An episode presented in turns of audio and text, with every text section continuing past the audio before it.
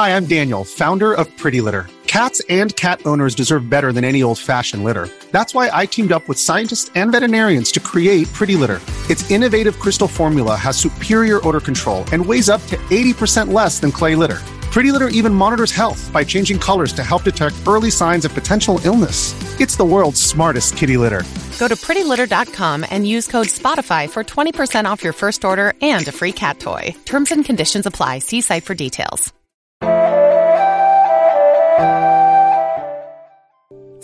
要给大家分享的是，当你命中犯小人时，这两个咒语可以帮助你破解。一起来听。我们这一生能够遇到谁，何时何地遇到，都是命定的缘法。万法因缘生，正所谓无缘不聚，无债不来。因为相欠，所以陪伴；如若不欠，自不相见。人生这短暂的几十年，就是一个了缘的过程。无论善缘还是恶缘，都是自己的因果，都该接纳，逃避无用。遇到善缘要珍惜感恩，遇到恶缘要忏悔消业。生命里，总有些人的出现无可替代，也有些人的出现只是昙花一现。我们只需应缘随缘即可。有些人出现在我们的生命里是来爱我们的，也不乏有些人是来伤害我们的。但无论如何，他都是来成就我们的。我们都应积极应对、理智应对，圆满自己的人生。如果你的身边有小人，心里默念这两句话，随即化解。一，是自己的因果缘法，应知忏悔忍辱。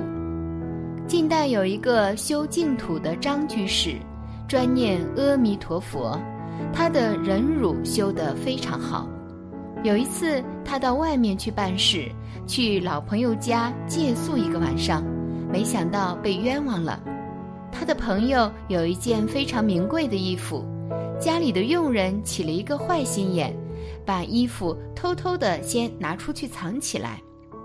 刚好呢，张居士来借宿，要住一个晚上，佣人就故意把张居士带到放名贵衣服的房间里去住。张居士住了一个晚上就走了。第二天早上，他朋友回到家之后，找名贵的衣服出席一个晚宴，却找不到。回想前一天晚上谁来过，这件衣服怎么会没有了呢？这个佣人故意说：“肯定是你朋友偷去了。”这个主人非常生气，马上给张居士打电话，要张居士赔钱。张居士明明知道自己受了冤枉，但是他没有像一般人那样，一旦被冤枉，马上要分清是非曲直，马上跟别人闹，而是心平气和地说：“我没有偷，你怎么连我都不相信呢？”看到对方还是怀疑的样子。张居士忍辱地说：“哦，这件衣服大概要多少钱呀？我赔钱给你就是了，并且很欢喜地把佛前供的粽子送给他的朋友。这个佣人也是跟着主人拜佛的，良心发现之后非常的后悔，几天之后就在主人面前忏悔，把事情的真相说了出来。张居士修得很好。”把那件倒霉的事情当做极乐世界阿弥陀佛的说法开示一样，他能够当做阿弥陀佛欲令法音宣流变化所作来教育我们。也就是说，他把在人间碰到的好事和坏事都当做一种锻炼自己心态的方法。所以我们在人间遇到委屈的事情和倒霉的事情。我们要想到，那是佛菩萨密缘来加持我们的。诸佛菩萨的智慧是甚深微妙的，如来了知一切大智慧，他知道怎么样最能够帮助我们。就像师傅有时候对弟子，有的是安抚，有的是鼓励，有的需要当着众人的面指出毛病，让他改掉。有时候顺缘太多，反而会使我们堕落、懈怠、懒惰；有时候如来就是用这种逆缘菩萨，用违缘来加持我们，让我们觉悟，知道苦。因为人苦了，才会升起觉悟之心。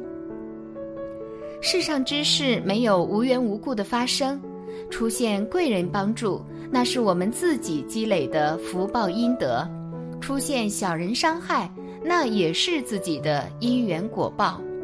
因此，首先应知发心忏悔、消业、解冤结、真诚悔过，不要抱怨牢骚，那没有用。也不要心生报复，那样只会加重恶缘，让怨恨越来越深。我们每个人都是不完美的，也不会得到所有人的喜欢。面对小人诋毁，有则改之，无则加勉，不必活在他人的品头论足里。你是活给自己看的，不要活在别人的嘴里眼里。没有事事如意的人生，我们要学会忍辱。忍辱不是软弱妥协，而是心宽似海，包容万物。懂得放过他人，就是放过自己，成全自己。你修你的德，他造他的业，天欺人欺，因果不欺。人若伤你，无需还击，因果自有定夺。还是那句话。别人如何对待你，那是你的因果；你如何对待别人，那是你的修行。你是什么样的人，你周边的人就是什么样的。所以，修好自己的这颗慈悲心、忏悔心、忍辱心、平等心，心里清净，世间哪有什么小人，皆是美好。二，小人也是来度化和成就自己的。吃苦了苦，享福消福，人生太顺了未必是好事，因为它在大量的消耗你的福报。反之，如果你正在经历人生的坎坷苦难，未必是坏事，因为它在帮你消业积福。苦终会有尽头，苦尽即甘来。所谓的小人，是与君子对立的一种人。古人说。君子坦荡荡，小人长戚戚。君子光明磊落，不折不扣，不阿谀奉承。无论做什么事情，都把道德良心放在第一位。所以，君子做事必对得起天地良心，且能重情重义。因此，君子成了评判一个人德行的最高标准。君子因为有原则、有底线、有操守、懂礼仪、知廉耻，常常不得志，容易被人玩弄于股掌之间。其实不是君子不懂权术，而是他们不屑于运用罢了。小人是灭不掉的，无论在任何一种环境里，只要有君子的存在，就会有与其对立的小人。只是有些小人看起来很像君子，而骨子里却是小人心机，这种人叫做伪君子。有人说，真小人好对付，就怕伪君子。所以，最令绝大多数人痛苦的，其实是伪君子，即满口仁义道德，口不对心，当面一套，背地里一套，难以令人捉摸。